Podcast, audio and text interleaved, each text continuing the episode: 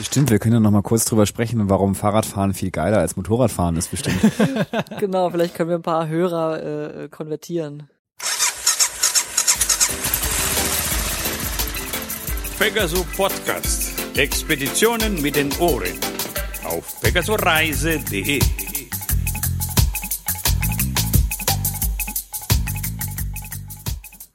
Hallo und herzlich willkommen zu einer Sonderfolge des Pegaso Podcast. Heute Ja, nicht, bitte? Geht ja schon gut los. Heute nicht mit Sonja und nicht mit Claudio, denn äh, es ist die Pottwichtel-Folge 2013. Und außerdem heute auch nicht motorisiert. Genau, deswegen auch Sonderfolge, weil wir heute zwar immer noch auf zwei Rädern unterwegs sind, aber ohne Motor, sondern mit Muskelkraft und Fahrradklingel. Ähm, wir haben uns einen Gast eingeladen. Hallo Yannick. Hallo. Und äh, der Yannick wird uns heute mal ein bisschen was über seine Fahrradreisen berichten und äh, wir werden ein, kleinen, ein kleines Interview machen und ich denke, dass wir beide, wir Moderatoren auch noch ein paar äh, Erfahrungen diesbezüglich Anekdoten zum Besten geben können. zum Besten geben können, richtig. Genau. Ähm, vielleicht uh, stellst du dich einfach mal ganz kurz vor, Yannick, zu deiner Person. Was machst du so? Wo Ja. wohnst du? Also ich bin Student in Berlin. Äh, haupt, hauptamtlich wohne ich mit Arne. Ähm, und äh, früher habe ich mal in Bremen gewohnt, bin dann hierher gezogen zum Studieren und äh, ja, wie gesagt, verbringe meine Tage hier. Und bist äh, passionierter Fahrradfahrer? Ähm, ja, äh, meistens fahre ich Fahrrad. Heute muss ich gestehen, bin ich mit der U-Bahn gekommen. Ja, also das Wetter momentan lädt auch wirklich nicht äh, zum Draußensein ein, aber da geht's den Motorradfahrern wahrscheinlich äh, ähnlich wie den Fahrradfahrern, vermute ich mal. Das stimmt. Aber es liegt auch eher daran, dass mein Fahrrad gerade kaputt ist und ich keine Lust habe, es zu reparieren. Ich glaube auch, dass November im Deutsch, in Deutschland vielleicht nicht so unbedingt der Zweiradurlaubsfreundlichste Monat ist. Aber äh, Dezember haben wir ja schon. Dezember haben wir ja schon. Aber Tja, vielleicht ist der Dezember äh, eine ganz gute Zeit, um mal so ein bisschen zu träumen, äh, äh, zum einen zurückzublicken auf vergangene äh, äh, Abenteuer, die man gemacht hat und vielleicht auch Pläne für dies, fürs nächste Jahr zu schmieden. Und ähm, deswegen haben wir dich heute eingeladen, weil du äh, von einer Fahrradtour berichten möchtest, die du gemacht hast. Korrekt? Ähm, ja, gerne. Also, äh, Du hast mich so ungläubig angeguckt. also ich habe ja auch schon mal hin und wieder mehrere gemacht, deswegen also ich Wir haben ja auch schon eine aussuchen. zusammen Wir haben gemacht ja auch, tatsächlich. Genau, ja. Fällt mir gerade ein. Eben. Wo sind wir da mal hingefahren? F äh, von Leipzig nach Berlin. Ach, das, da warst du auch dabei. Ja, genau. Ja. Ja. Ja. da warst du auch dabei. Also ich nehme äh, ich nehme mal an, dass es eine Fahrradtour war, wo ihr mehrere Leute gewesen seid, die ihr zusammengefahren seid. Genau, also das war, als wir da von Leipzig gefahren sind, da ähm, waren wir, ich glaube, fünf oder sechs sogar. Also es war eine relativ große Gruppe. Genau, je mehr, je besser. Je Das lustiger. Schöne, Je mehr, je besser findest du tatsächlich. Ähm, nee, nicht immer natürlich. Irgendwo ist auch so eine Grenze. Wenn alle sportlich sind, dann wird's lustiger. also ja. die größte Fahrradtour, die ich bisher gemacht habe, also so organisiert, äh, von mir organisiert, war mit elf Leuten. Das war schon teilweise anstrengend, weil dann halt sehr unterschiedliche Leistungsklassen dabei waren und dann die Vorderen halt 20 Minuten auf die letzten warten mussten und die letzten die ganze Zeit aus der Puste waren und dann hat man am Ende immer nur so 30 Kilometer pro Tag geschafft. Das war dann ein bisschen deprimierend. Ja, also das stimmt, je mehr Leute dabei sind, desto mehr Pinkelpausen muss man machen und dann hat wieder jemand Hunger und so. Also da hat ja dann auch jeder seinen eigenen Rhythmus irgendwie. Also da gibt's, irgendwo gibt's da so eine Grenze, ich weiß aber nicht so genau wo. Also mit fünf geht's auf jeden Fall, wenn sie alle ein bisschen motiviert sind. Ja.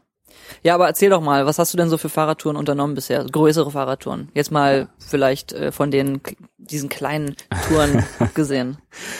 Ja, also meine erste große Fahrradtour habe ich gemacht äh, nach meinem Abitur. Also meine ganzen äh, Abiturskollegen sind irgendwie, ich glaube, nach Bulgarien an den Sonnenstrand gefahren für richtig viel Geld und haben sich da zulaufen lassen. Da hatte ich nicht so Bock drauf. Also bin ich mit einem Kumpel oder wir haben halt zusammen gesagt, lass uns was anderes, was was Schöneres machen. Und ähm, wir sind mit dem Fahrrad aufgebrochen und sind halt von Bremen äh, nach Uppsala in Schweden gefahren und sind dann äh, von dort aus oder von Stockholm aus dann mit der Fähre rübergefahren nach Riga und fast wieder zurück. Wir wollten wieder zurück, wir haben es dann aber zeitlich leider nicht geschafft, aber genau, das war auch ganz schön lang auf jeden Fall. Wie lang wart ihr da unterwegs insgesamt? Also wir waren insgesamt sechs Wochen unterwegs und sind irgendwie 2850 Kilometer gefahren. Ähm, das ist mein bester Kumpel.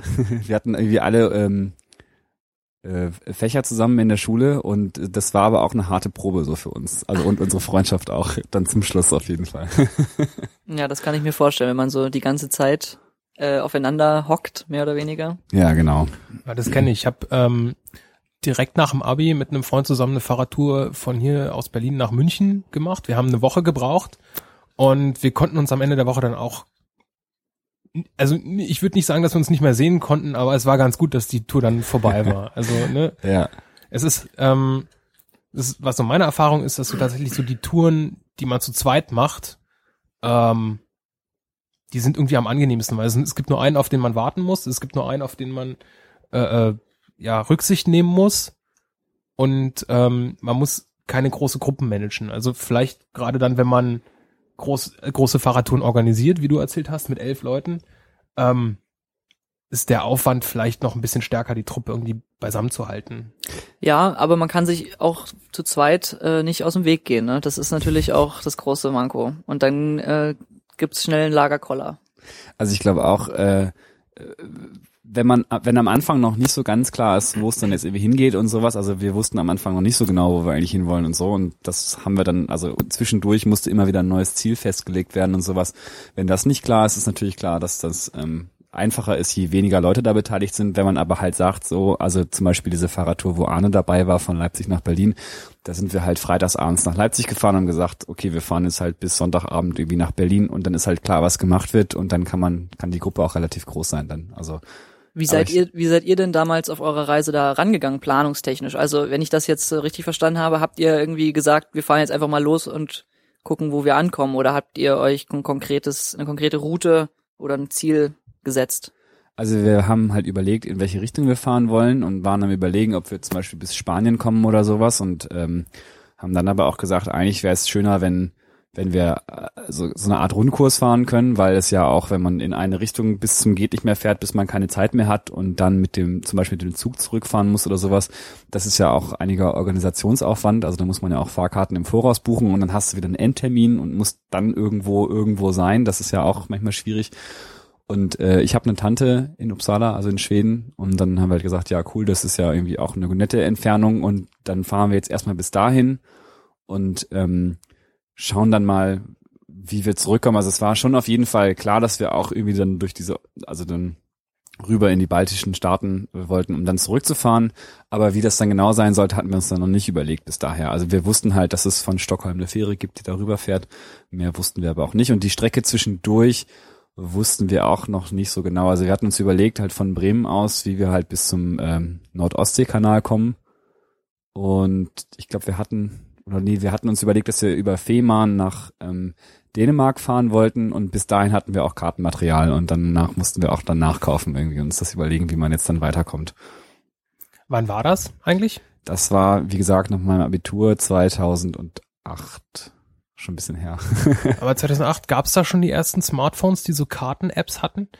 Ähm, da habe ich nämlich in der Recherche auch nochmal drüber nachgedacht. Die, die Fahrradtour, ähm, die ich beschrieben habe nach München, die war 2006. Da gab es, glaube ich, noch gar nicht so sehr die Smartphones, die so Karten-Apps hatten und die man auch locker eine Woche dafür hätte mitnehmen und betreiben können. Wenn ich mich da nicht irre. Also wir hatten nur Papierkarten dabei. Also wir hatten ein, ein Klapphandy hatten wir dabei. Klapphandy. Uiuiui. Ein 10 Euro Klapphandy. Ja. Ja. ja, aber kommen wir doch nochmal auf die, auf die Vorbereitung vielleicht zurück. Das ist ja eigentlich ganz interessant. Also, äh, hattet ihr da schon Erfahrungen mit äh, Radreisen, als ihr euch überlegt habt, wir machen das jetzt? Oder äh, habt ihr euch dann erstmal überlegen müssen, äh, wie macht man, wie, wie geht man da überhaupt ran? Wie, wie, wie ist man unterwegs mit dem Fahrrad? Es ist ja schon eine ganz andere Fortbewegungsart, also wenn man auf Fahrradreise geht, als wenn man hier mit dem Fahrrad durch die Stadt fährt. Allein schon vom Gepäckvolumen her. Ja, also ähm, das Fahrradfahren ist mir sozusagen in die Wiege gelegt worden. Mein Vater ist passionierter Fahrradfahrer und hat auch ganz viele Fahrradtouren gemacht, ähm, als er noch jünger war und jetzt auch immer noch. Also der fährt irgendwie jeden Sommer. Jetzt gerade haben sie, hat er glaube ich mit Freunden gemeinsam den Elbe-Radweg beendet sozusagen. Also sie haben, die treffen sich, haben sich jedes Jahr getroffen im Sommer und sind ein Stück vom Elbe-Radweg gefahren und sind dann jetzt irgendwie einmal von von der äh, ähm, von der Nordsee bis zur deutschen Grenze. Also da dann irgendwie, wo geht's denn danach hin in die tschechische Republik, Ja. Ja, ja, nach Tschechien. Genau, Ja. also bis dahin sind sie irgendwie gefahren. Ähm, das heißt, der hatte auf jeden Fall Erfahrung und der konnte auch sagen, so ja, hier nimm mal das und das mit und ähm, wie ist es wichtiger, irgendwie noch ein paar Schuhe dabei zu haben, als, als noch fünf Paar Unterhosen oder sowas. Also Mhm. genau, da konnte man viel fragen. Und ähm, dann Mit was für einem Fahrrad bist du unterwegs? ähm, also ich habe nur ein Fahrrad, das ist so ein, so ein Tourenrad, also irgendwas zwischen Stadtrad und Rennrad sozusagen. Also ein bisschen leichter als so ein so ein günstiges Fahrrad, irgendwie, was man in der Stadt fährt, aber auch irgendwie ziemlich viel Zeugs dran. Und äh, ist das ein Stahl- oder Aluminiumrahmen? Also ich habe einen Stahlrahmen, aber damit bin ich auch, glaube ich, ein Exot. Und, also, und äh, was würdest und warum Stahlrahmen? Was ist, hat er für Vorzüge? Ich finde die ganz schick, weil die in der Regel schlanker sind als die Aluminiumrahmen. Also weil Aluminium ist ja nicht so stabil wie Stahl, also muss man die, die Rohre halt dicker machen. Hm. Und bei Stahl kann man es dünner machen. Äh, hat das Ding eine Federung? Nee, mein Fahrrad hat keine Federung. Okay. Das heißt, ihr seid dann äh, äh, auch hauptsächlich Landstraße dann oder oder Fahrradstraßen, Fahrradwege lang gefahren, die dann entsprechend äh, ja ausgebaut sind, entweder gepflastert oder geteert oder sowas. Genau, also sobald du halt Kopfsteinpflaster hast, ähm, Mhm. macht's halt keinen Spaß mehr. Also in Schweden zum Beispiel, also in Deutschland sind wir viel Landstraße gefahren und ähm, dann da dran auch viele Fahrradwege. Aber ähm, in in Dänemark ging das auch so. Und dann in Schweden haben sie halt oft auch ähm, Straßen, die gar nicht asphaltiert oder gepflastert sind oder sowas, sondern einfach fester, fester Schotter oder sowas ist das. Das ist aber auch ziemlich glatt, überraschenderweise. Da kann man auch okay, Okay. drauf fahren. In, in, äh, äh, ähm, ich sage jetzt mal pauschal, in Osteuropa war es dann ein bisschen anstrengender, weil sie da teilweise so ähm, Kopfsteinpflasterstraßen hatten, die es seit 1900 gibt wahrscheinlich oder sowas. Weil Und die Infrastruktur da noch so ein bisschen hinterherhängt dann wahrscheinlich. Dann, ja, wir sind ja auch durch die Provinz da, also Ja. durch die absolute Provinz gefahren dann. Und ähm, genau, da gibt's auf jeden Fall noch, gibt's ja in Brandenburg auch solche alten Straßen. Ja, Aber wir sind irgendwie, irgendwie sind wir drauf geraten mehrmals. Aber ich denke gerade so, äh, äh, ähm, so die Nord, nordwesteuropäischen Staaten auf dem Festland, also vor allen Dingen Dänemark und Holland, sind wirklich gut ausgebaut, was so die, die, die Radinfrastruktur, also ähm, anbelangt. Ich glaube, da hat man an jeder, jeder Straße, die irgendwo lang führt, ist da tatsächlich ein, ein kleiner Streifen für Radfahrer vorgesehen. Also ich bin 2008 oder wann das, oder 2007 bin ich ähm, nach Dänemark gefahren, ins Legoland. Und wir sind quasi ab der Grenze, ab Kiel, da oben, äh, dann immer auf den Straßen gefahren. Die hatten immer einen Radfahrstreifen. Und in Holland ist es genauso. Also, ähm, da Kann ist ich man auf jeden Fall bestätigen, gut, ja. Da ist man in jedem Fall sehr, sehr gut unterwegs. Mit der Elf-Mann-Truppe sind wir auch äh, durch Holland gefahren und ich schätze mal, wenn die Wege noch schlechter, ge äh, also wenn die Wege schlechter gewesen wären, äh, dann hätten wir wahrscheinlich noch viel weniger Kilometer pro Tag geschafft und also die Wie viel Infrastruktur, hattet ihr denn da? Also, das klingt ja wirklich nach, nach, nach Na, sehr wenig. also eine gute Strecke waren halt 35 Kilometer pro Tag. Das war dann Ei, schon ei. Das ziemlich kannst ja gut. fast laufen. Ja, das kannst du laufen, ja. Wie viel seid ihr denn da? Ähm, also ihr habt, du hast gesagt, ihr seid insgesamt über 2000 Kilometer, Ja, fast, fast 3000 sogar, ja. fast 3000 Kilometer gefahren. Wenn ich das jetzt mal hochrechne, wir haben in einer Woche irgendwie von hier bis München sind auch irgendwie 900 oder 1000 oder so, sowas. Da muss man ja dann am Tag schon irgendwie 120 Kilometer Minimum fahren. Ja, also wir nicht. Also wir sind so 80 im Schnitt gefahren. Also wir also jetzt so über die ganze Zeit und Ruhetage auch schon mit drin und sowas sind wir 80 Kilometer im Schnitt gefahren. Also wir haben so mit 80 angefangen und sind dann irgendwann besser geworden und sind dann so ungefähr 100 gefahren jeden Tag und dann irgendwann hatten wir auch mal schlechtes Wetter, da waren es dann wieder wesentlich, wesentlich weniger. Was war die längste Tour, die ihr da so gehabt habt? Was ist so die, die Grenze, die sich noch aushalten lässt? Ja, ich glaube 125 sind wir an einem Tag gefahren. Okay, ja. Also da hatten wir dann aber auch ein bisschen Rückenwind. Also da, da ging es dann. Aber da sind wir auch dann, als es dann dämmerte, schon irgendwie haben wir unser Zelt aufgestellt. Also das, ja, Also ihr hattet ein Zelt dabei, um, äh, das heißt entsprechend schwer beladene Fahrräder dann auch. Genau, also wir hatten alles dabei, Zelt, Kocher und so weiter und ähm, haben die meiste Zeit auch wild gezeltet, weil es einfach billiger war und netter. Okay. Und äh, gerade in Schweden zum Beispiel ist die Infrastruktur dafür hervorragend. Da gibt's viel Wald. Da gibt es viel Wald und es gibt vor allen Dingen auch viele Seen. Ähm, also am See zu zelten ist immer schön, weil dann kann man sich waschen abends. Das ist auch ganz nett Und so. es ist für erlaubt? Den, für den persönlichen Komfort. Es ist erlaubt und fast jeder in, See in, dort. In Schweden ist, ist Wildzelten erlaubt. Genau, in Schweden Hm. ist Ach, Wildzelten guck an. erlaubt. Ja, in Deutschland und Dänemark nicht. Kann man aber trotzdem machen, aber in, äh, in, in Schweden ist es sogar erlaubt. Man muss irgendwie 200 Meter von einem Haus weg sein oder sowas. Ah, okay. Aber was sie halt auch vor allen Dingen haben, ist halt an vielen Seen so Badestellen, wo du halt ein ebenes Stück Erde hast, wo jemand den Rasen irgendwann mal gemäht hat und ein Plumpsklo daneben gestellt hat. Das ist natürlich total geil. Ja. Der absolute Luxus. Überall Mikrozeltplätze in Schweden offensichtlich. genau. Ja, also äh, da kann ich ja mal von, von, von meinen Erfahrungen berichten, was so die längsten Touren irgendwie ähm, angeht. Wobei ich dazu sagen muss, dass die Touren, die ich gemacht habe, ähm, alle mit sehr leichtem Gepäck waren. Also irgendwie nur eine Garnitur Wechselwäsche und dann im Sommer und dann haben wir in meinen Jugendherbergen oder Pensionen übernachtet, was das Gepäck erheblich reduziert. Und ähm, die Touren nach München und nach Köln, die ich gemacht habe, die waren auch so immer so ungefähr 120 bis 150 im Schnitt. Wobei am ersten Tag ist immer deutlich über dem Schnitt und am zweiten Tag immer deutlich unter dem Schnitt. Und am dritten Tag hat man sich dann an den Sattel gewöhnt. Und die längste Tour war von hier nach Schwerin, das sind irgendwie 200 oder 250 Kilometer oder sowas, die sind wir am Stück gefahren. Und danach mussten wir auch erstmal einen Tag Pause machen, weil das, das war einfach den Bogen krass überspannt. Wobei wir dann nachts gefahren sind und die Straßen dann komplett leer waren. Da sind wir also sehr gut durchgekommen und im Sommer ist das angenehm. Ja, das klingt sehr sportlich. Also ich finde irgendwie äh, so 80 Kilometer dann und wenn man dann so ein bisschen drin ist, auch vielleicht ein bisschen mehr, aber so 80, 90, das ist so das, was ich so angenehm finde. Also, Also bis, die- bis 60, bis 60 habe ich immer Spaß und alles andere, was da drüber hinausgeht, ist dann so, na, das macht man halt dann noch. Ja. Irgendwie. Also es wird dann auch nicht mehr viel schlechter danach, aber wenn es dann irgendwie noch mehr als 80 oder 90 wird, dann ähm, muss man schon sehr motiviert sein, finde ich. Es ist immer irgendwie so, die, die ersten, äh, die ersten 50 Kilometer denkst du dir so, äh, irgendwie haben wir heute noch gar nichts geschafft. So ab 50 denkst du dann, hm, ja, das könnte jetzt schon ungefähr die Hälfte gewesen sein. Und wenn du dann irgendwie so 70, 80 Kilometer äh, äh, hinter dir hast, dann denkst du dir, ach, 10 gehen noch. Irgendwie so, das ist so, ähm, man freut sich dann, wenn es wenn es irgendwie so langsam dem Ende entgegengeht, dann auch. Ja, also was auf jeden Fall äh, wichtig ist, glaube ich, dabei, oder also was halt, ob die Kilometerleistung irgendwie sich niederschlägt, ist, ob man sich halt irgendwie um so tägliche Dinge kümmern muss. Also wenn man abends in die äh, Jugendherberge fährt und da gibt's halt was zu essen und morgens gibt's da Frühstück, dann frühstückt man dort, packt sich was ein und so Mhm. und ist dann verpflegt, dann schafft man auch einiges. Wenn man aber irgendwie jeden Tag nochmal irgendwie ein bisschen was einkaufen muss und Reisig sammeln im Wald. äh, Beeren sammeln, Fische fangen und so. Ähm, und dann muss man sich auch noch einen Zeltplatz suchen abends oder einen Schlafplatz.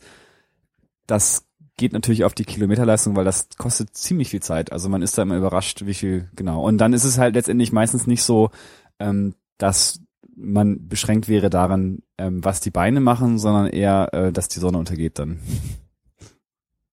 Und äh, ich wollte noch eine Frage stellen, ähm, große, wichtige Frage, mit Tacho oder ohne Tacho? Also bei dieser Schwedentour sind wir mit Tacho gefahren. Wir hatten einen Tacho dabei. Ah, okay, für, Und die, haben Sta auch für die Statistik. Wir haben auch, ja, wir haben auch äh, Tagebuch geführt und mit Ja. Statistik und immer eingetragen, wie viele Kilometer, was die Durchschnittsgeschwindigkeit war und haben auch bei alle 1000 Kilometern ein Foto gemacht. Ja, ich bin ja auch so ein, so ein Statistik-Freak irgendwie. Ich habe dann auch immer gerne mein Tacho, um dann abends zu sagen, so heute waren wir 2 kmh im Durchschnitt schneller als gestern.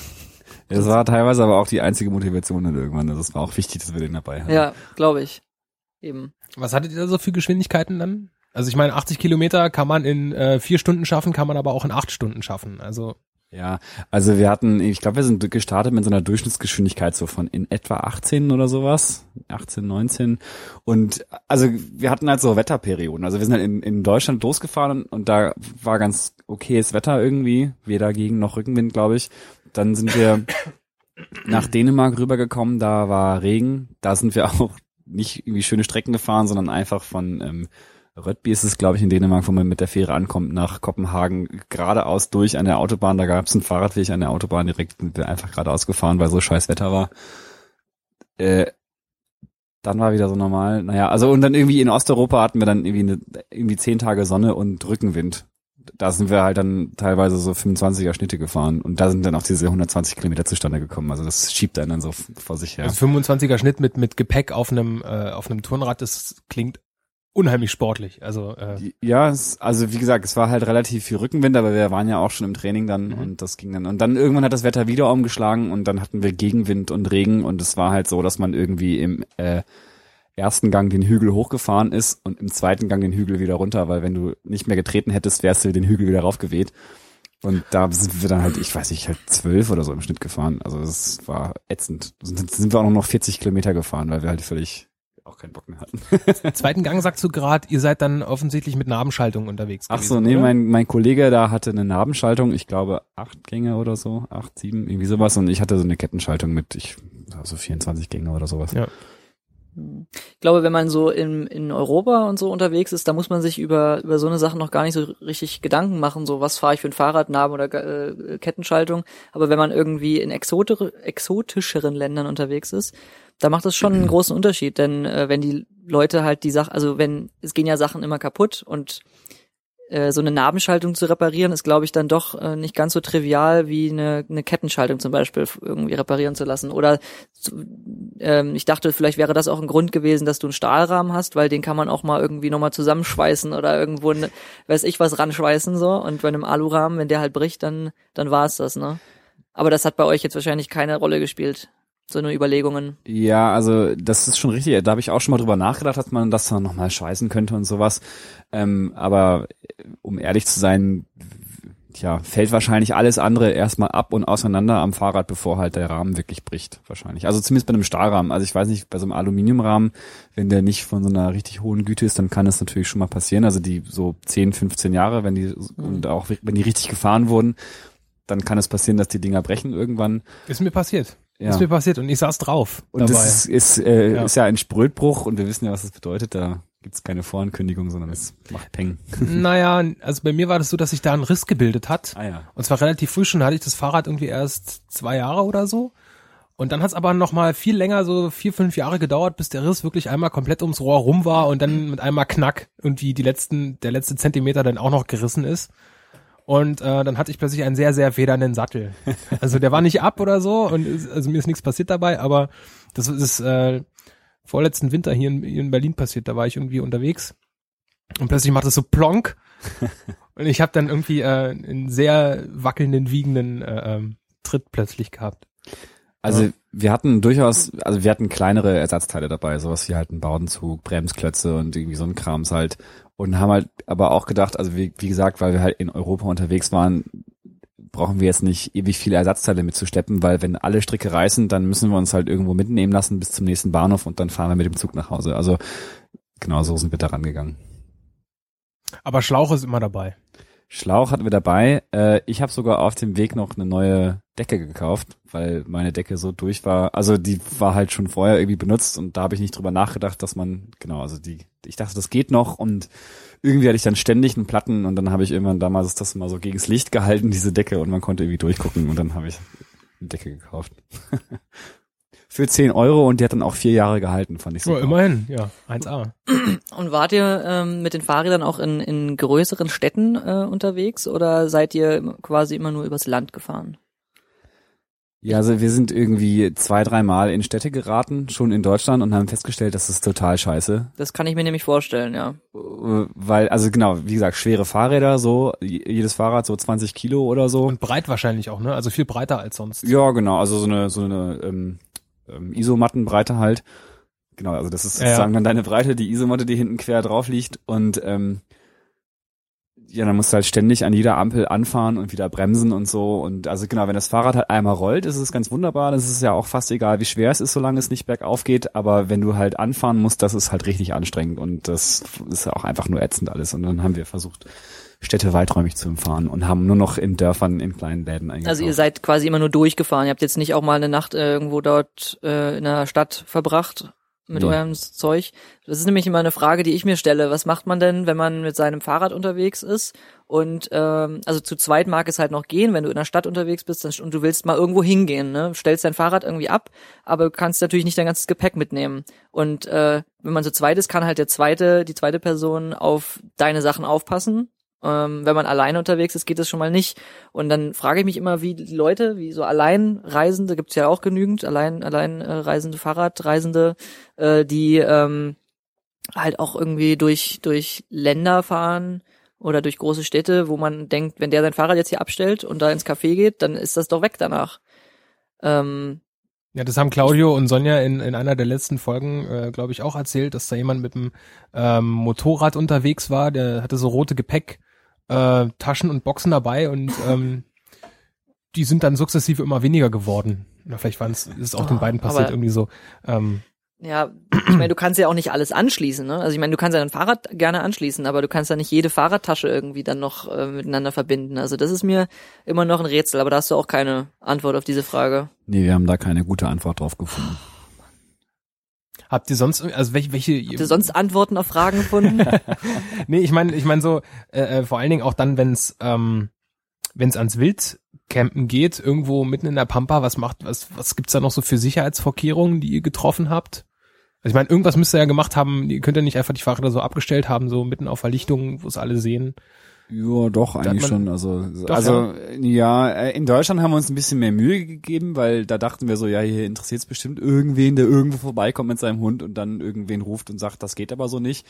Ähm, tja, ach, aber sonst, also genau, wir haben ja angefangen damit, in, also wir haben angefangen, nee, haben wir in Deutschland, doch in Deutschland haben wir auch ein bisschen wild gezeltet, aber da haben wir uns noch nicht so richtig getraut am Anfang. Also die erste Woche waren wir auch mehrheitlich auf Campingplätzen und äh, haben dann in Schweden, wo man es ja durfte, dann angefangen wild zu zelten. Da kriegst du halt auch dann irgendwann so einen Blick so, naja, hier ist gut, hier ist vielleicht nicht so gut. Also das, ich weiß auch gar nicht, was das genau auszeichnet dann, aber zum Beispiel direkt im Wald zu stehen ist irgendwie blöd, weil du hast halt irre, irre viel Viecher. Also wenn du irgendwie es schaffst, ein bisschen Lichtung um dich herum zu haben, ein bisschen Freiraum, ist es auf jeden Fall besser, als mitten im Wald zu stehen zum Beispiel.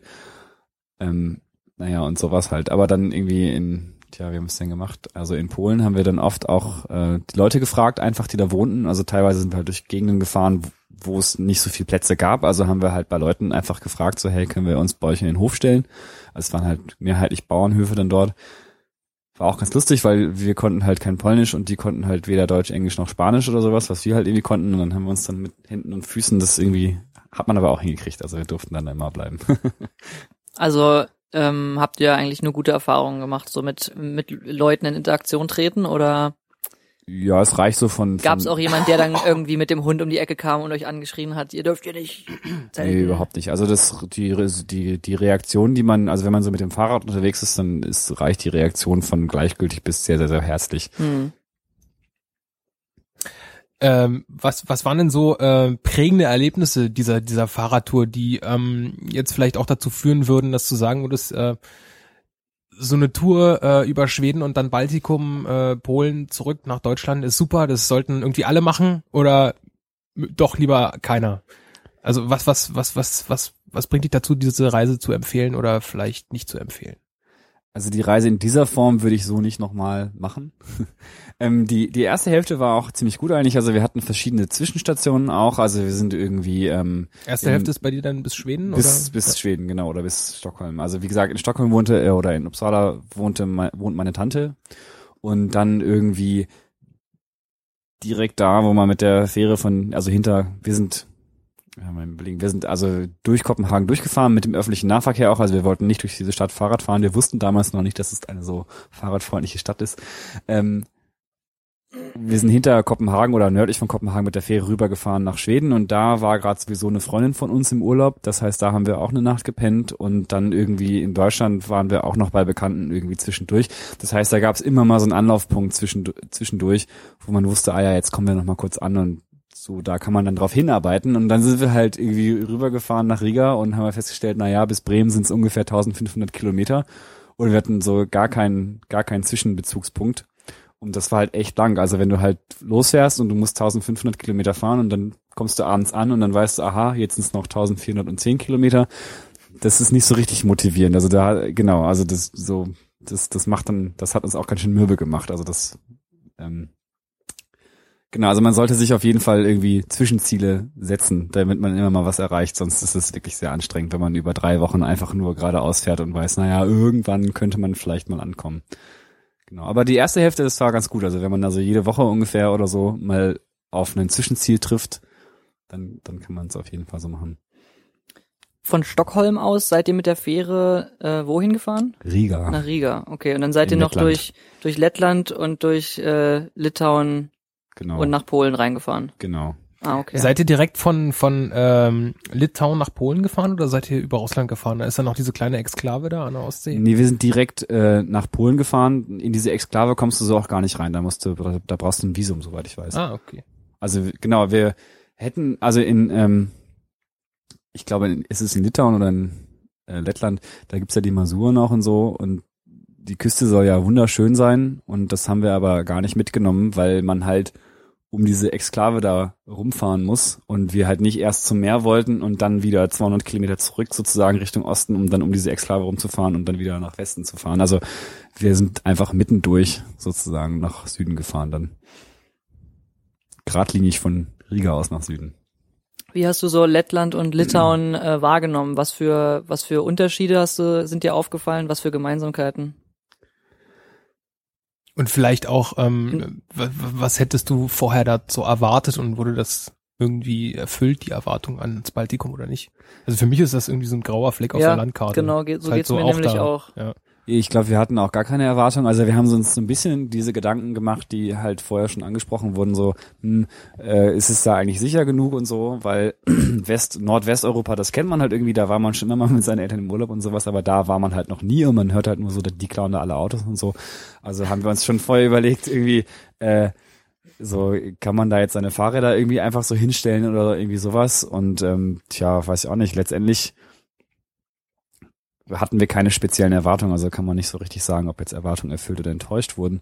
Äh, Überraschend war, wie äh, schnell wir da durch waren. Also wir sind halt, äh, ähm, ich, ja, wir haben einen Tag sozusagen in ähm, Lettland verbracht und waren dann am nächsten Tag schon äh, in Litauen. Also das war irgendwie eine sehr kurze Strecke. Ja, so auf der Karte sieht es ja auch so aus, als wäre da von Riga aus, äh, wäre da ungefähr die dünnste Stelle des Landes. Also Genau, zwischen ja. Riga und, und Grenze zu, zu Litauen. Genau. Im Grunde schon. Also wir haben auch, glaube ich, wir haben ja äh, in Lettland sogar gezeltet und zwar auf einem Campingplatz und das war wahrscheinlich der einzige Campingplatz in ganz äh, Lett Lettland. Und Da- den hattet ihr auf der Karte oder hattet ihr nee, eine Karte? da sind wir dran vorbeigefahren. Also zufällig. Das war nicht Okay. eingezeichnet. Also es gibt, nee, auf den Karten waren keine Campingplätze eingezeichnet. Mhm. Also wir hatten einfach nur Straßenkarten. Wir hatten jetzt keine Fahrradfahrkarten Mhm. dann mehr oder sowas. und dort waren dann auch weniger Radwege, nehme ich an. Oder gar keine ja, wir sind Radwege. einfach an der Straße entlang gefahren. Ja. Ähm, ja, erst an einer sehr, sehr großen Straße. Also irgendwie aus, aus Riga raus war auch ganz furchtbar. Also das, da gab es halt irgendwie eine Ausfallstraße mit sechs Spuren oder so und da mussten wir auf der Straße mitfahren und da sind dann halt immer so 30 Tonner irgendwie ähm, sehr dicht an einem vorbeigefahren. So Fahrradfahrer, das waren sie nicht so gewohnt dort. Ja, das wollte ich gerade fragen. Äh, Wie, wie haben die euch so äh, dort als Fahrradfahrer aufgenommen oder wie haben die so auf euch reagiert? Denn ich habe auch von Ländern gehört, zum Beispiel äh, Spanien äh, war, oder war es Spanien? Ich bin mir nicht mehr sicher, wo dann irgendwie man teilweise dann auch so angehupt wird von den Autos und so, wenn die vorbeifahren. Man weiß nicht genau, wollten sie jetzt grüßen oder finden sie es irgendwie doof, dass man jetzt auf deren Spur fährt? Äh, und ähm, ja, wie waren da so die Reaktionen bei euch? Also es war, glaube ich, schon ein bisschen exotisch. Also wir wurden da schon komisch angeguckt irgendwie. Also wir haben auch, wir haben auch äh, eine, also eine Zweiergruppe äh, anderer Radfahrer getroffen, die waren aber aus Deutschland. genau, also das, das war sehr, ja, genau. Also die ganzen Leute da, wo wir dann irgendwie auf dem Hof geschlafen hatten, mit irgendwie zwei, zwei von denen ähm, sind wir dann doch, da konnte jemand Englisch so ein bisschen und das fand er auch ein bisschen lustig, dass wir irgendwie jetzt mit dem Fahrrad irgendwie unterwegs sind und Hm. so mit Zelt und also genau. Also er fand's lustig. Ja. Hat er auch vorher noch nicht gesehen. Ich kann dir mal kurz die Anekdote erzählen, als wir von, von Leipzig nach ähm, Berlin gefahren sind. Was mir da so extrem positiv in Erinnerung geblieben ist, war dieser Abend, wo wir auch völlig planlos in ein Dorf reingefahren sind und irgendwie eine Übernachtung gesucht haben. Wir wollten, wir hatten kein Zelt dabei, brauchten also irgendwie eine Ferienwohnung oder sonst irgendwas, Hotel. Und ähm, haben dann an einer Ferienwohnung geklingelt, die irgendwie so ein bisschen leer aussah. Und dann kam dann so eine ältere Dame vor und meint, war ganz überrascht, dass jetzt im Dunkeln noch jemand kommt und so und hat uns erstmal reingelassen.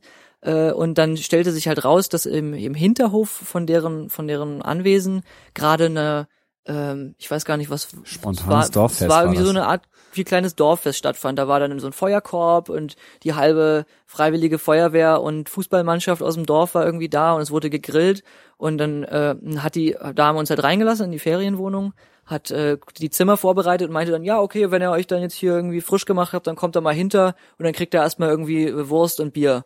Und dann sind wir halt sind wir halt dahin, haben uns dann zu den Leuten dazugesetzt und waren irgendwie pl plötzlich so mittendrin und und haben halt irgendwie wurden halt da sehr gut verköstigt und haben dann danach noch irgendwie halt Bier und Schnaps mit denen getrunken und am Feuer gesessen und ich fand es irgendwie wahnsinnig herzlich von denen, wie die auch uns aufgenommen haben. Wir wurden da halt irgendwie nicht als die Fremden äh, behandelt, sondern irgendwie wurden so voll äh, äh integriert gleich. Äh, habt ihr irgendwie sowas vielleicht auch erlebt auf eurer Reise, dass ihr irgendwie, also jetzt nicht genau sowas, aber dass ihr irgendwie äh, so auf, auf Gastfreundschaft gestoßen seid, mit der ihr nicht gerechnet hättet? Ja, das auf jeden Fall. Also ich hatte, hatte ja vorhin schon gesagt, irgendwie gleichgültig bis sehr herzlich. Also die, die, das klang jetzt wahrscheinlich ein bisschen zu negativ. Also es war meistens sehr freundlich. Also wenn du halt nach irgendwie mit dem Fahrrad vorbeikommst und dann irgendwen nach Wasser fragst, dann fragen halt die meisten, also, hey, wie du willst Wasser haben, willst nicht ein Bier oder sowas. Also das ist schon mal das, das eine. Und dann, äh, also bei ähm, bei den meisten Leuten, die haben uns dann ein bisschen was zu essen angeboten oder sowas, während wir dann trotzdem im Hof schliefen ähm, oder also im, im Zelt im, im Hof. Äh, äh, eine besondere oder eine besonders nette Sache war, da sind wir irgendwie gerade über die deutsche Grenze wieder reingefahren. Also wir sind halt von Polen muss wohl Mecklenburg-Vorpommern dann gewesen sein, äh, nach Deutschland rübergekommen und standen so ein bisschen verloren irgendwie auf der Straße und dann kommt hinter uns ein Trecker angefahren und der Typ da oben drauf so, na, sucht ihr einen Platz zum Schlafen irgendwie? Ich wohne da fünf Kilometer runter. Also wenn ihr wollt, dann fahre ich jetzt irgendwie vor und dann könnt ihr ja dann hinterherkommen. Ihr seht so, also ob ihr jetzt einen Schlafplatz braucht und dann sind wir da halt irgendwie hingefahren und äh, sind ganz nett zum Abendbrot eingeladen worden noch und dann morgens gab's auch Frühstück mit frisch äh, frisch gezapfter Milch. Boah und äh, und so und dann haben wir noch ein paar Eier mit auf den Weg, gek Weg gekriegt und so. Der hatte ja. auch irgendwie acht Kinder, das neunte war unterwegs. das war interessant, ja. Aber das war sehr herzlich zum Beispiel, genau. Was auch mal schön ist, dass man ja dann an diesen ganzen äh, Höfen vorbeifährt und da irgendwie dann Eier und Milch und irgendwie so eine schönen Sachen kaufen kann, die man, also die halt wirklich dann auch ja frisch, frisch sind, genau. Das äh, finde ich auch mal sehr schön und sich dann auch ein schönes Rührei auf dem, auf dem Campingkocher machen kann, womit man am Vormittag noch nicht gerechnet hatte, dass man, wo man noch dachte, oh, heute Abend gibt's wieder Tütensuppe. Also äh, eine andere Form der Gastfreundlichkeit, die vielleicht eher ein bisschen technisch ist, ist, wenn man ähm, ähm, so unterwegs ist, wie wir damals immer unterwegs waren, nämlich ähm, mit Übernachtung in Jugendherbergen, ist, dass die Jugendherbergen verpflichtet sind, Radwanderer aufzunehmen. Also natürlich bis zu einer gewissen Uhrzeit, weil irgendwann ist halt da auch keiner mehr, dann kannst du da halt nicht hin. Und ähm, davon haben wir auch einmal richtig Gebrauch gemacht, als wir kurz vor Köln waren. Im Ziel unserer Reise haben wir in einer Jugendherberge übernachtet, die komplett ausgebucht war mit Schulklassen, weil da gerade irgendwie die Ferien zu Ende waren und da gab es noch die Kennenlernfahrten und so Zeugs. Und dann haben die für uns äh, in einem in, in einem alten Abstellraum neben dem Heizungskeller, wo irgendwie so ein dröhnender Generator lief, äh, haben sie uns noch schnell irgendwie vom Speicher so ein, so, ein, so ein Doppelbett da irgendwie hingestellt, irgendwelche alten Matratzen draufgepackt, Laken dazu und dann konnten wir da halt pennen. War auch ganz angenehm da direkt im Heizungskeller, weil wir da irgendwie, wir waren vorher durch den Regen gefahren, konnten unsere Klamotten da irgendwie aufhängen und trocknen. Und ähm, die Tour haben wir damals zu einer Zeit gemacht, als es noch Zivildienst gab und äh, es gab auch immer viele Zivis in den in den Jugendherbergen und äh, dem mussten wir dann irgendwie unsere ganze Reise irgendwie mal komplett erzählen. Also der scheint sich da schien sich da ziemlich gelangweilt zu haben ansonsten. Ähm, ja, das haben wir zweimal erlebt, dass da irgendwie Zivis waren, die irgendwie sich gefreut haben, wenn da mal irgendwie einer zum Quatschen ist. Äh, einmal war das, glaube ich, in Thüringen oder so. Da haben wir in der Jugendherberge übernachtet, diesen Ritterburg war. Und dann hat der Zivi gemeint, ja, hier gibt's einen guten, guten Lieferservice. Ähm, ich bestelle jetzt erstmal ein paar Pizzen. Irgendwie so, und dann haben wir uns, es war so, so eine Burg, so ein Schloss, und dann haben wir uns da irgendwie in den Turm gesetzt mit einer super Aussicht, haben da irgendwie die Pizzen gegessen und dann hat er noch irgendwie aus, aus dem Keller vom Vorrat seines Chefs irgendwie drei Bier äh, äh stibitzt. Also, ähm, ja, Gastfreundschaft ist auf jeden Fall, wenn man irgendwie mit Fahrrad unterwegs ist und vielleicht noch ein paar Geschichten zu erzählen hat, ziemlich oft zu finden. Ja, also ich war jetzt äh, diesen Sommer auch ein bisschen Fahrrad fahren und da bin ich äh, mit meinem anderen Mitbewohner ähm, nach Kopenhagen gefahren, weil wir gehört hatten, dass es eine tolle Fahrradstadt sei und da wollten wir uns mal anschauen, wie die da das machen, so vom Konzept her. Und, Aber äh, du warst damals so auch in Kopenhagen? Ja, wir sind halt durchgefahren, ah, okay. ne, weil also wir ja Städte scheiße fanden und dann sind wir halt äh, äh, äh, im Süden von Kopenhagen in den Zug gestiegen und sind halt im Norden wieder ausgestiegen und haben die Fahrkarte wieder umgetauscht und dann sind wir wieder, sind wir weitergefahren. Ähm,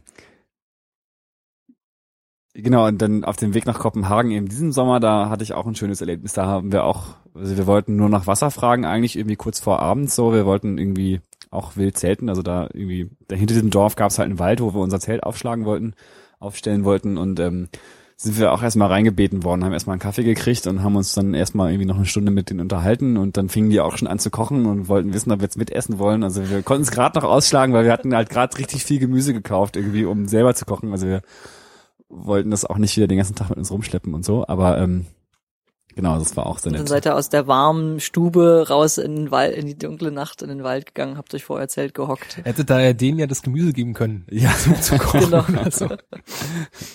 da wären die Kinder, die da waren, ein bisschen enttäuscht gewesen, glaube ich.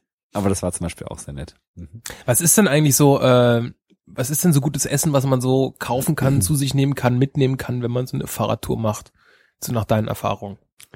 Also ähm, auf der Tour äh, in ähm, nach nach meinem Abitur, da hatten wir immer so eine Notration Tüten Tütenfraß dabei irgendwie, so falls wir mal irgendwo stehen bleiben und dann irgendwie nichts anderes zu essen haben, dass wir dann wenigstens was Warmes zu essen haben. Und das haben wir irgendwann wirklich auch geköpft und es war so scheiße, dass wir danach auch ohne Notration durch die Gegend gefahren sind. Weil es, also genau, da hätte man lieber nichts essen sollen. Also Tütensuppen weiß ich nicht, da, das, da braucht man eigentlich nicht machen, irgendwie, genau. Man kann ja überall äh, Gemüse kaufen und dann irgendwie bisschen Reis dazu und dann passt es schon. Äh, irgendwie, genau, also der Kocher, den ich immer dabei habe, ist äh, ein Trangia-Kocher, der läuft mit Spiritus und da hast du dann irgendwie zwei Töpfe dabei und der Deckel für die beiden Töpfe ist gleichzeitig eine Pfanne. Das heißt, man kann also irgendwie so was Sättigendes wie Reis, Nudeln oder Kartoffeln oder sowas in dem einen Topf machen und dann eventuell noch was, eine Soße oder sowas in dem anderen Topf und dann kannst du sogar noch ein bisschen Fleisch braten, wenn du das möchtest, äh, in der Pfanne oder so. Also so, so sahen die meisten unserer Gerichte dann aus. Ja, für zwei Personen ist es ja mit so einem kleinen Campingkocher auch sehr gut. Mit- Eine Herausforderung wird's dann, wenn man mit elf unterwegs ist zum Beispiel. Genau, also für zwei geht das ganz wunderbar. Jetzt, als wir nach Kopenhagen gefahren sind, da waren wir zu dritt und da haben wir schon festgestellt, so ähm, rein mengenmäßig war das eine Herausforderung, in den Topf halt genug Essen reinzubekommen für diese drei Leute. Also wir haben irgendwann einen Abend dann Kartoffeln mit Bohnen und Reis oder sowas gegessen, einfach damit alle satt werden. Ja, das kann ich mir vorstellen, dass man dann satt wird. So, dann wart ihr, seid ihr in Polen angekommen, richtig? genau, ja. Wie war es da so? Äh, Polen ist auf jeden Fall, oder Polen war vor allen Dingen in der Ost-West-Ausdehnung viel größer, als wir das immer dachten. Ja, Auf der Karte sieht's auch so aus, ne? Also die, die Reise durch Polen müsste ja fast länger gewesen sein als äh, eure Reise durch Schweden, oder? Ja, also Polen in der Mhm. Ost-West-Ausdehnung sind, ich glaube, es sind knapp 1000 Kilometer da oben an der Küste irgendwo.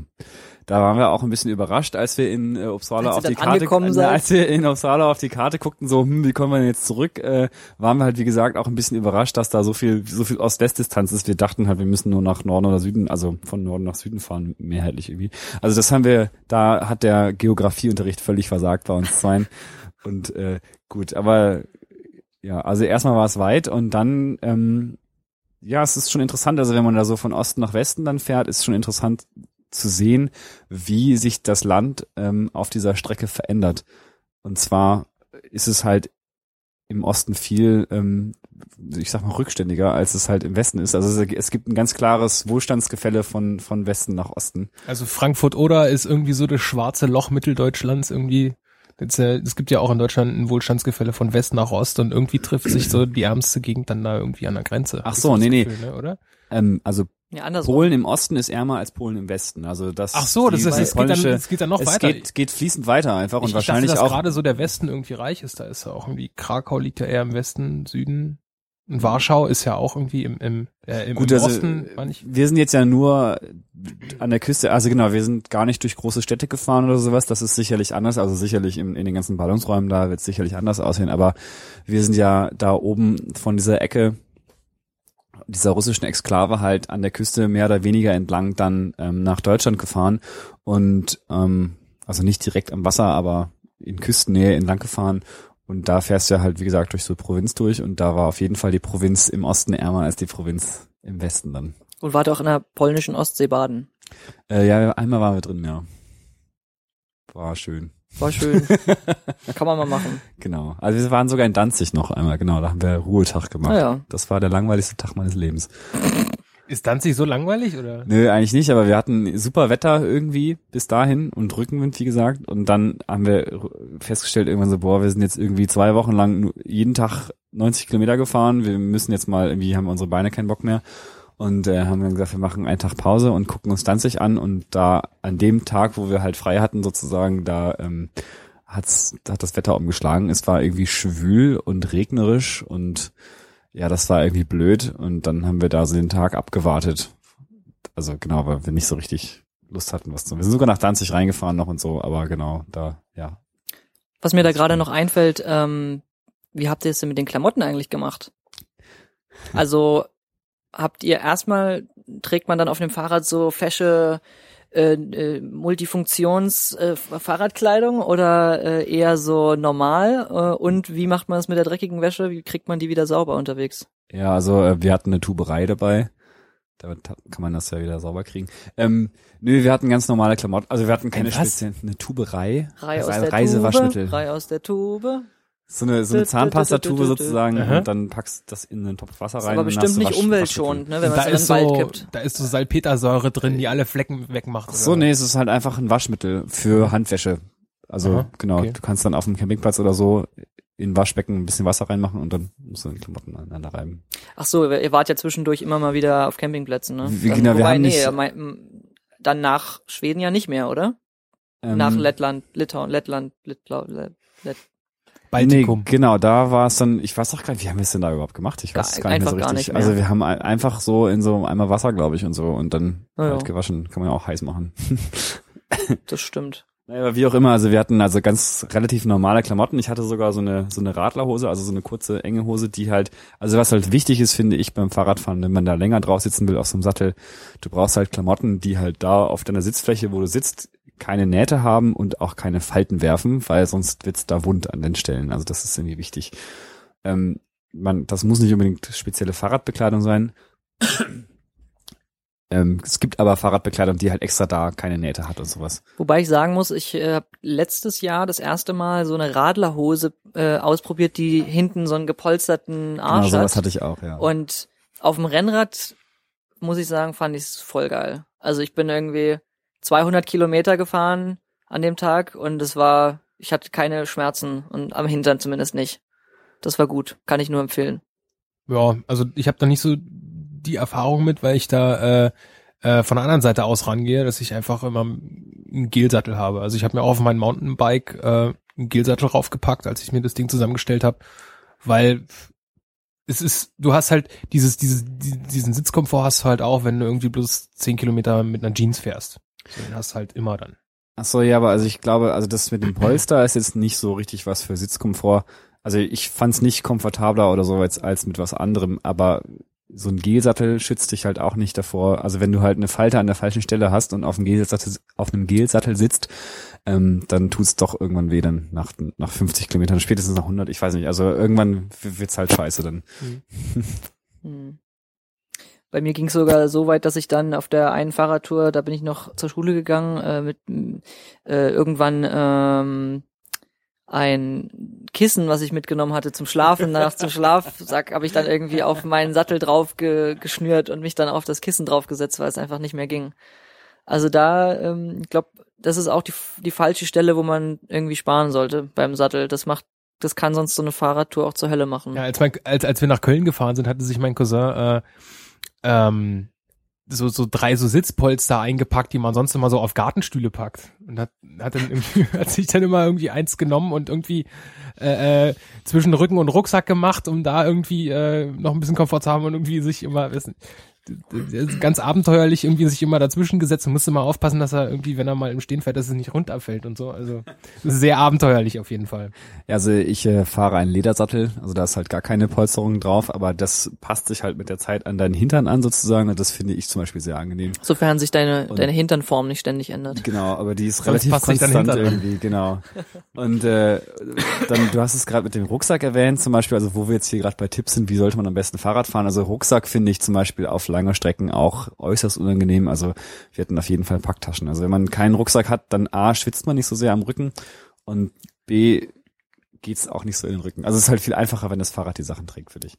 Da wollte ich auch nochmal nachfragen. Ihr hattet also Gepäcktaschen äh, am, am äh, äh, hm? Gepäckträger hinten dran, Richtig, genau. auch vorne am Vorderrad. Ähm, ja, ich hatte, ich, ja ich, also ich hatte äh, auf jeden Fall, ich hatte auf jeden? Fall einen Lowrider, also für vorne ähm, so, so, wo man dann auch was einhaken kann.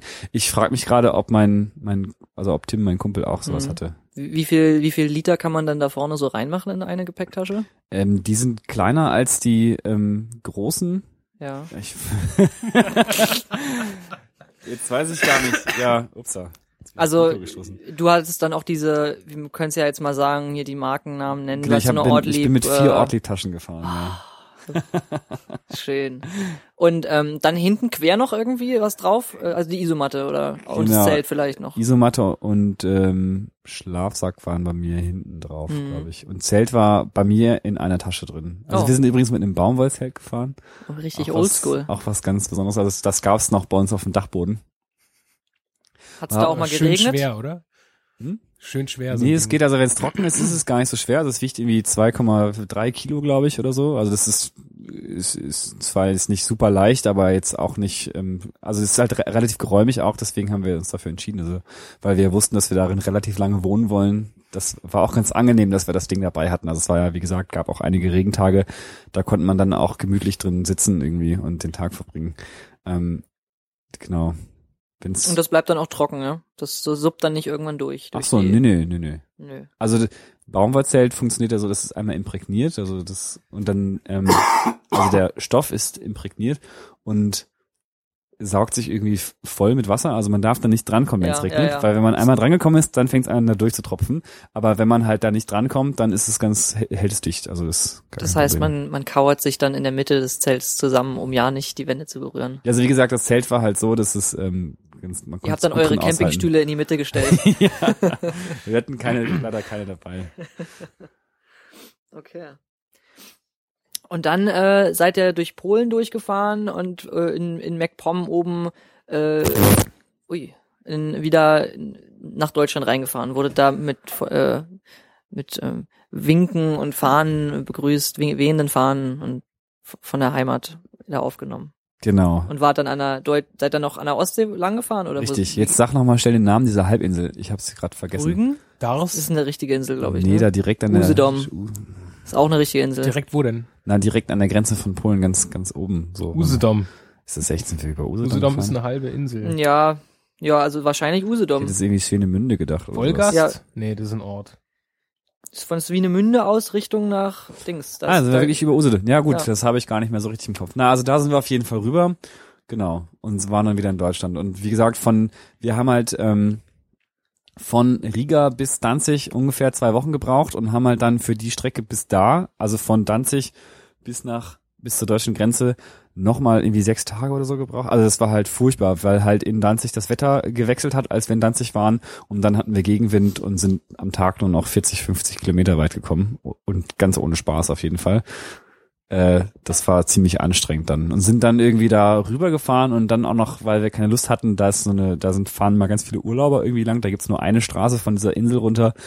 Und da haben wir versucht, verzweifelt versucht, von abzubiegen irgendwie, weil dieser Stau sich so an uns vorbeiwälzte und haben dann gesehen, so, ah, wenn man hier ein bisschen links fährt, dann gibt's da eine Fähre, die einen da irgendwie rüberbringt, dann kann man da kleinere Wege fahren und so. Und dann sind wir zu dieser Fähre gefahren. Und das war auch richtig schön. Äh, Das hat die Überfahrt, das waren irgendwie 300 Meter oder sowas, hat fast so viel gekostet wie unsere Überfahrt von Stockholm nach Riga. ich glaube irgendwie sieben Euro oder so und wir haben halt von Stockholm nach Riga 15 bezahlt oder so. Da waren wir ganz schön angepisst dann. Genau, und dann sind wir halt noch, äh, ja, ich will gar nicht mal überlegen. Dann hatten wir noch einen schönen Tag, einen schönen Abend in Mecklenburg-Vorpommern, wo wir irgendwie auf so einem Feld standen, auf so einem Hügel und so und dann den, da hat das das erste Mal dann wieder die, äh, sind die Wolken aufgerissen, haben uns den Sonnenuntergang angeschaut, das war schön. Aber es war leider immer noch Gegenwind und dann am Tag darauf, dann, ähm, da war dann die Geschichte mit dem, mit dem Bauern, der uns da eingeladen hat. Und danach, äh, dann hat er, wie gesagt, er hatte uns ja Eier mitgegeben. und äh, dann sind wir gefahren und sind wieder gegen den Wind gefahren und es regnete auch wieder und wir waren irgendwie 20 Kilometer weit gekommen und waren so, ach komm, wir machen erstmal Pause jetzt und saßen in so einer Bushaltestelle und haben dieses, haben da Rührei gemacht. Ach, die waren nicht gekocht. Nee, Ah, jetzt. Ja, hätte, hätte ja sein können, dass euch, ich, ich dachte gerade gekochte Eier, weil Ach so, die nee. zerbrechen ja mal leicht. Die kamen sowas. quasi direkt aus dem Huhn raus, als er sie uns gegeben hat. Ja, da das war alles Huhn ganz über die frisch. Fahrradtasche genau, gehalten und dann genau. hat's plopp, plopp, plopp, plopp, hat das Huhn zwölf Eier gemacht. Also so, ich, ich meine, rohe, rohe Eier muss man, die muss man ja irgendwie unterbringen. Und Ach ich so, stell ja. mir vor, in so eine Fahrradtasche muss eine ganze Menge rein, dann ist da vielleicht ein bisschen Druck drin und dann, wissen nicht, fährt man mal eine Bordsteinkante runter und hat dann irgendwie das Rührei in der Unterhose. Also Das stimmt natürlich. Also wir hatten eine extra Essenstasche. Wir hatten ja, wie gesagt, noch Taschen dabei irgendwie. Äh, und äh, wir haben natürlich die Eier oben drauf gelegt. Also es war in einem Eierkarton drin. Also das, das geht dann schon. Wie, aber wir saßen halt also in dieser Bushaltestelle, machten Rührei irgendwie und der Regen flog so waagerecht an uns vorbei aus der Richtung, äh, wo wir hin mussten. Und in dieser Bushaltestelle ist dann irgendwann, es war halt auch gerade Sonntag, äh, die Entscheidung entstanden, dass wir jetzt dann das mal abbrechen und zum nächsten Bahnhof fahren und mit einem schönes Wochenende-Ticket günstig bis nach Hause fahren. Also weil mein Kumpel wollte auch noch irgendwie nach Australien und da gab es irgendwie einen festen Termin, wo, dann, wo wir dann doch relativ nahe gekommen sind irgendwie. Also ihr hättet gar also- nicht äh, so viel länger fahren dürfen. Ja, also die sechs Wochen äh, waren war schon so auch das das was ihr als Limit hattet. Ja, also er hatte ja dann noch irgendwie so zwei Wochen Zeit, aber wir hatten halt, also in Danzig war die Perspektive so, äh, klasse, ja, wenn es jetzt noch so weitergeht, dann brauchen wir noch zehn Tage, dann sind wir in Bremen oder sieben sogar nur, ich weiß nicht. Also da war es halt nicht mehr so irre weit. Und dann hat das Wetter umgeschlagen und dann war auf einmal die Perspektive, ähm, als wir an der deutschen Grenze waren, jetzt noch zwei Wochen bis Bremen, wenn es so weitergeht. Und dann wäre halt angekommen und hätte wieder losfliegen müssen. Und dann haben wir auch gedacht, jetzt reicht's auch, wir sind irgendwie lang genug gefahren und haben jetzt keine Lust mehr. Man muss wissen, wann man aufhören muss. Habt da ein bisschen geschummelt, aber das kann man ja mit dem Fahrrad auch ganz gut machen, so abkürzen. Besser als mit dem Motorrad auf jeden Fall. Das stimmt, ja. Mit dem Motorradentzug, das wäre schwierig. Wäre gewesen. schwierig, ja. Und äh, wie war denn so äh, euer tägliches Budget? Was habt ihr so ungefähr für Kosten gehabt? Hm, das weiß ich gar nicht mehr so ganz genau, aber es war nicht War viel. muss ja relativ günstig gewesen sein. Ihr habt ja quasi nur Essen bezahlen ja, müssen. immer, also nur Essen und hin und wieder halt mal einen Campingplatz. Ich weiß gar nicht, ob ich, ich glaube, wir haben, nee, weiß ich ehrlich, gar- ehrlich gar nicht mehr. Also ich weiß gar nicht, ob wir 100 Euro, wahrscheinlich ein bisschen mehr als 100 Euro pro Woche oder so, aber also es war, wir waren überrascht, dass es so wenig war. Also wir haben halt immer Geld abgehoben, also wir hatten irgendwie vorgesorgt, Liquidität auf unseren Konten geparkt und äh, äh, ähm, haben dann hinterher mal zusammengerechnet und abgerechnet und es war nicht so viel Geld, was wir da ausgegeben haben. Also es war ein günstiger Urlaub dafür, dass er so lang war. Ja, das ist doch gut. und was steht als nächstes an? Als nächstes Jahr weiß ich auch nicht so genau. Also genau, ich, das wollte ich schon lange machen, nach Kopenhagen fahren, das habe ich jetzt gemacht. Abgehakt. Abgehakt. Äh, ja, ich weiß auch nicht. Vielleicht mal nach in, in Richtung Süden fahren. Ich bin immer nur Richtung Norden gefahren, im Osten geblieben oder so. Also so der, der Kumpel, mit dem ich da unterwegs war, der wohnt jetzt in Darmstadt. Vielleicht fahre ich mal nach Darmstadt. Gibt's ja auch ein paar Hügel dazwischen oder so. Also Ich bin noch nie so richtig Berge gefahren. Mal gucken, ob, ob mich das Mhm. fertig macht. Ja, das steht auf jeden Fall auch noch auf meiner To-Do-Liste. Ich will unbedingt noch mal von München nach Wien fahren. Über Von die Alpen München rüber. nach Wien. Ja, über die Alpen Ah, ja. rüber. Das äh, vielleicht also also auch auch mit dem System. Also ich ich ich habe einmal versucht eine Fahrradtour mit dem Zelt zu machen und sowas und bin damals aber auch schon Fully gefahren. Das heißt kein Gepäckträger und äh, habe dann mit sehr abenteuerlichen Konstruktionen. Ich hatte so Hörner am äh, ähm, wie man das so in den 90er Jahren gehabt hat, so Hörner am am Mountainbike vorne dran mit so ähm, ja, am- Ende vom Lenker und von Hörner sind ja immer so, so Plastikstöpsel drin, damit da nicht irgendwas reinkommt und so. Die habe ich rausgemacht und habe mir dann da so zwei große, zwei aus, aus dickem Stahldraht, zwei so Gabeln äh, äh, reingemacht und habe da drauf quasi auf dem Lenker äh, mein Zelt mit mit so diese, diesen Gummizügen irgendwie festgemacht und dann irgendwie noch in, in das Dreieck des Rahmens irgendwie noch eine Tasche irgendwie reingebastelt und dann irgendwie alles versucht mit meinem Rucksack noch ordentlich zu machen, war ordentlich bepackt und so, aber recht schlecht. Und ähm, darauf war dann einfach die Entscheidung gefallen, weil ich halt auch nur ein Fully habe, dass ich dann irgendwie ähm, da in Jugendherbergen und sowas übernachte. Das habe ich dann auf jeden Fall auch vor. Also das ist einfach unheimlich angenehm, wenn du wirklich nur einen Rucksack hast, der ist nicht sonderlich schwer ähm, und fährst damit durch die Gegend. Ich muss sagen, Kann ich, dir auch, ich habe dir kann nicht so viel geklaut werden. ich hab auch. eine ganz andere Philosophie, ehrlich gesagt. Ich ich find's viel viel angenehmer, wenn ich weiß, ich habe alles bei mir und mir ist mir völlig egal, wo ich bin. Ich kann einfach notfalls mich hier auf den Acker legen und trotzdem irgendwie was essen und hab ein Dach über dem Kopf, wenn es regnet und bin super unabhängig. Das ist mir irgendwie, dann, dann schleppe ich ich auch sehr lieber, beruhigend. lieber mehr Gepäck mit. Ja, da kommt, Da, da sieht man wahrscheinlich, was wir mit, für so für Charaktere haben. Wir sind ja so sicherheitsliebende Typen wahrscheinlich. Also wenn, man mit, konservative wenn man mit dir Spießer. wohnt, dann muss man sich keine Sorgen mehr machen. Ah, nee, da fahre ich lieber, fahre ich lieber, also ich gehe auch gerne das Risiko ein, also wenn ich irgendwie so Tagestouren mache, mir ist irgendwie langweilig und ich fahre jetzt einen Tag irgendwohin, weiß ich nicht, dann sage ich mir, ich will jetzt heute nach Potsdam fahren und ist mir völlig Wumpe, wo ich lang fahre. Äh, Also gerade auch innerhalb Deutschlands ähm, ist einfach alles immer so gut ausgeschildert und die äh, äh, Distanzangaben auf den Verkehrsschildern stimmen auch immer ungefähr, dass du einfach drauf losfahren kannst. Und du findest immer irgendwie einen Weg dahin. Also ist so meine Erfahrung. Und dann ja, wenn da irgendwie eine Stadt groß genug ist, gibt es auf jeden Fall immer irgendwie eine Pension, wo man dann vergleichsweise günstig irgendwie auf jeden Fall noch unterkommt. Also wir haben einmal äh, auf der Tour, wir hatten uns fest vorgenommen, wir übernachten nur in Jugendherbergen und dann sind wir, äh, weil ich eine Panne hatte und noch zum Fahrradladen musste, dann doch mal in der Stadt haben wir übernachtet, wo es keine gab und da gab es dann aber auch eine Pension. Die war natürlich teurer, aber da findet man einfach immer was. Also meintest du ja auch, äh, also die Geschichte oder ihr beide, die ihr da erlebt habt, da irgendwie ähm, mit der Ferienwohnung, wo dann noch plötzlich ein Dorffest ist, man findet immer was. Also ich glaube, stimmt. Fahrradtouren ist auf jeden Fall äh, ist nicht für Pessimisten. Nee, das ich. äh, auch auch mit Zelt muss man ja trotzdem auch optimistisch irgendwas finden. Ja, genau. Ja, das stimmt. Ich habe bisher da auch eigentlich nur gute Erfahrungen gemacht. Egal, also bin bisher auch ein, zwei Mal einfach losgefahren und ohne Zelt. Und da hat man auch immer was gefunden und die Leute waren auch nett und günstig und also die Leute nicht die Unterkunft. Irgendwie billig hier. Ah. Naja, also Ja. was man halt festhalten kann, ist natürlich, wenn man in Pensionen und Jugendherbergen äh, fährt, anstatt wild zu campen, also wenn man auf dem Campingplatz fährt, kostet es ja auch Geld.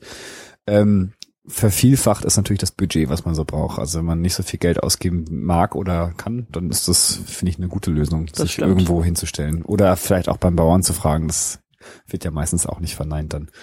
also es bietet halt auch Möglichkeiten. Ich habe ähm, letztes Jahr ein Praktikum in München gemacht und weil ich da halt wenig Leute kenne, bin ich sehr viel Fahrrad gefahren, aber halt immer nur irgendwie einmal am Tag, weil am nächsten Tag musste ich arbeiten. Und das waren dann auch irgendwie immer so 60, 70, 80 Kilometer Strecken.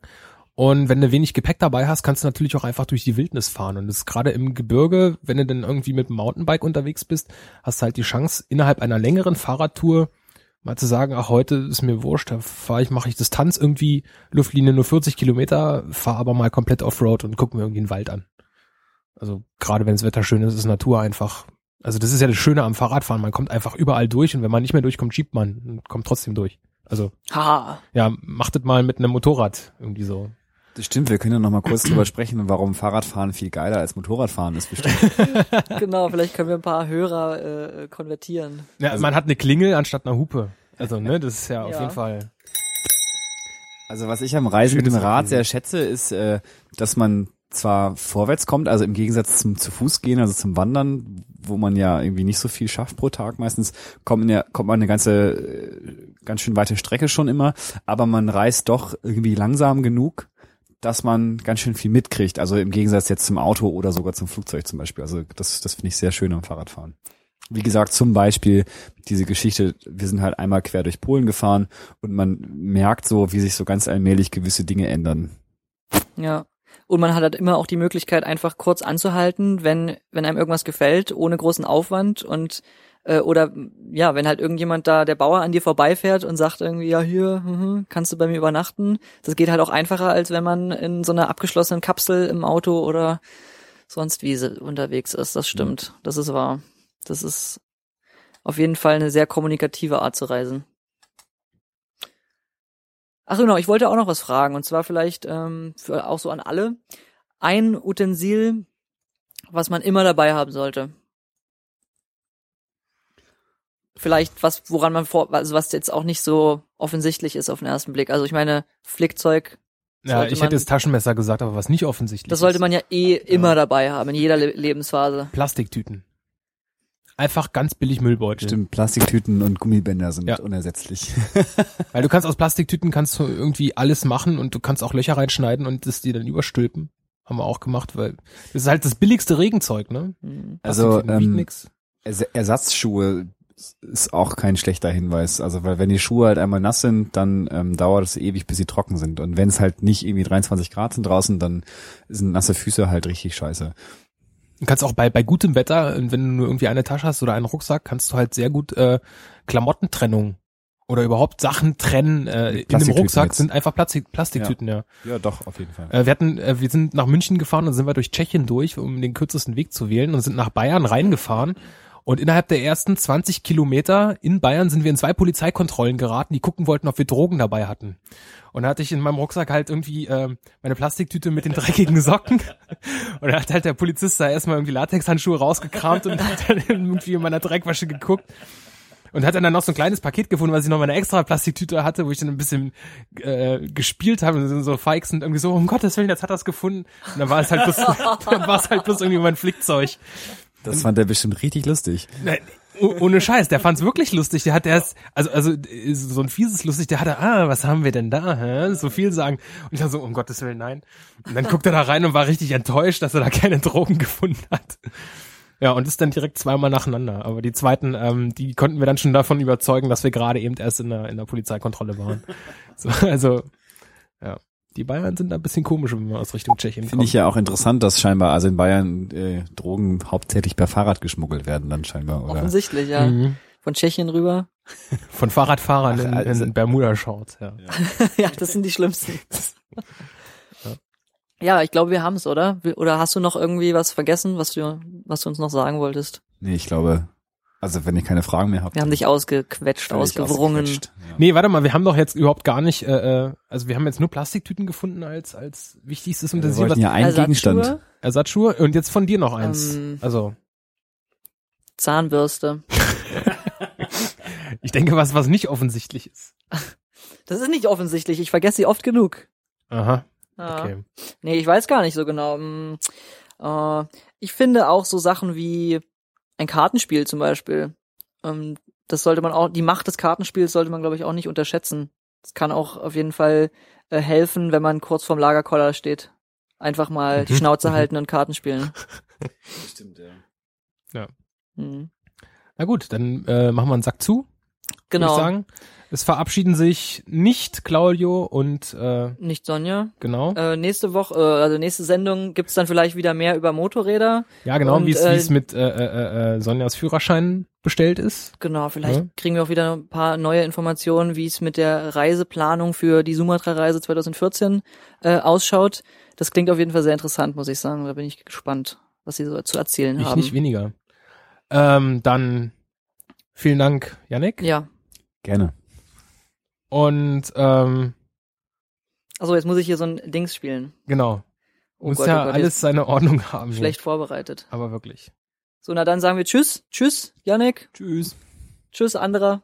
Tschüss. Einer. Winken jetzt alle, ne? Ja, genau, wir winken. Wir, wir winken. Wir sind alle auf der Reise,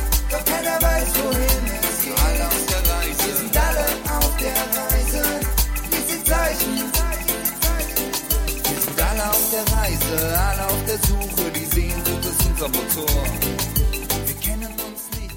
pegasoreise.de